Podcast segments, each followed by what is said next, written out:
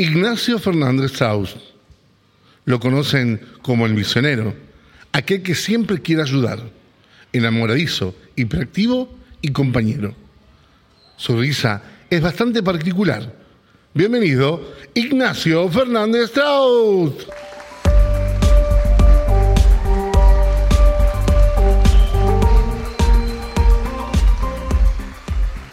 Hola, soy Nacho. Mi charla se trata sobre mi cambio personal y mi relación con Dios.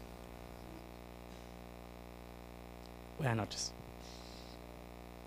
Me gustaría hacerlo reflexionar con una pregunta.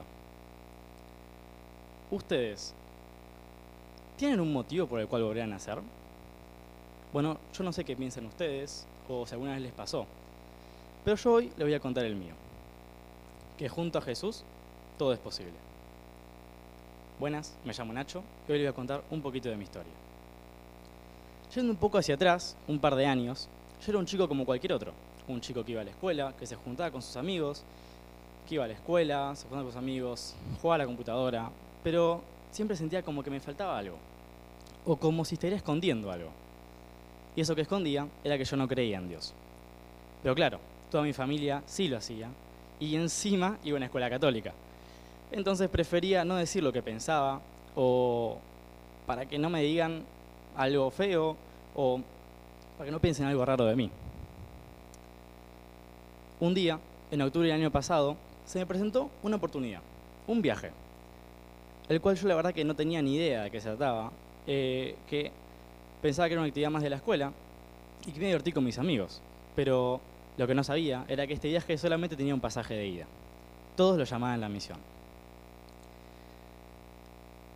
En este viaje fue algo raro, porque yo no sabía muy bien qué iba a hacer. Pero yo sentía que tenía que ir.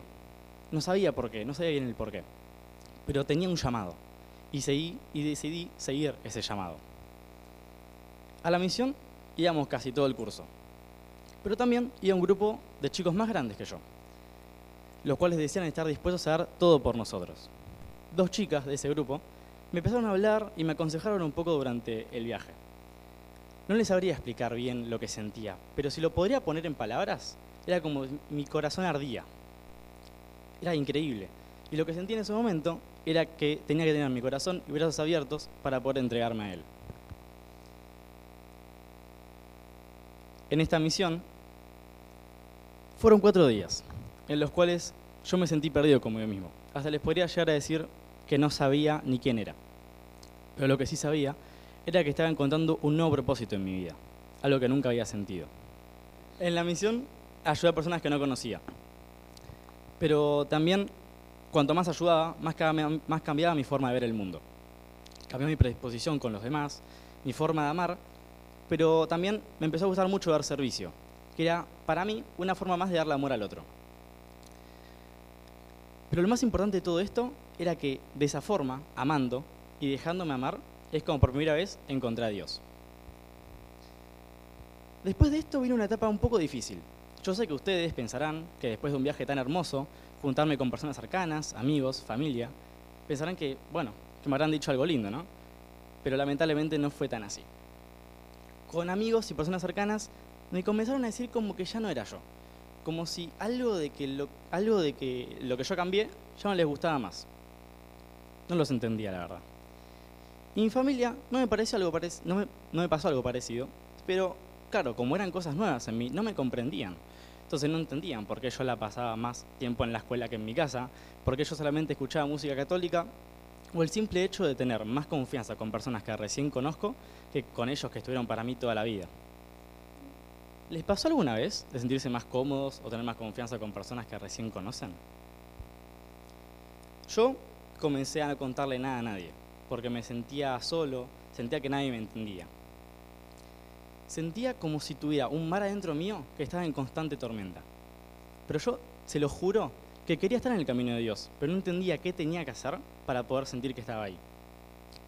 Pero en el momento más confuso, donde más dudas tenía, mi mar se, se calmó y mi camino se iluminó.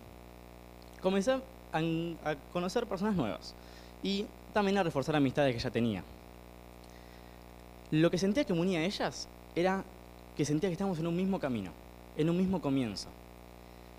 De a poco me di cuenta que estas personas eran instrumentos de amor conmigo.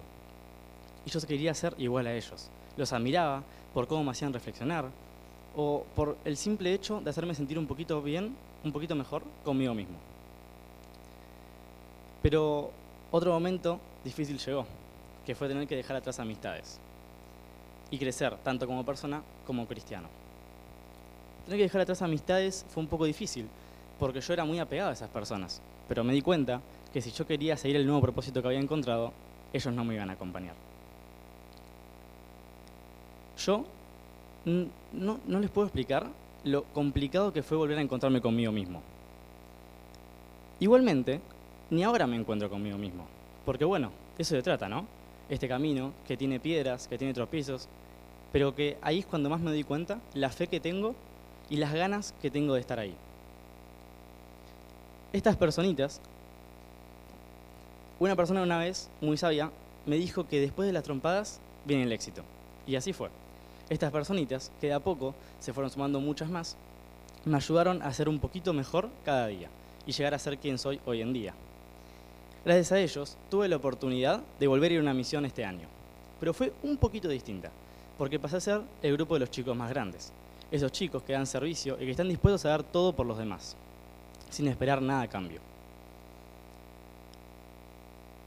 Y para terminar un poco, me gustaría mostrarles una foto, pero imagínense un yo de tres meses, y ese estaba mi bautismo, ¿no? La verdad que no tenía ni idea de qué estaba haciendo ahí. Pero los que sí lo sabían eran mis papás y mis padrinos. Y hoy me gustaría agradecerles por haberme criado en ese camino de fe y haber confiado en mí que algún día llegaría mi genuina elección de ser cristiano. ¿Y ustedes? ¿Están dispuestos a encontrar un motivo por el cual volver a nacer? Muchas gracias.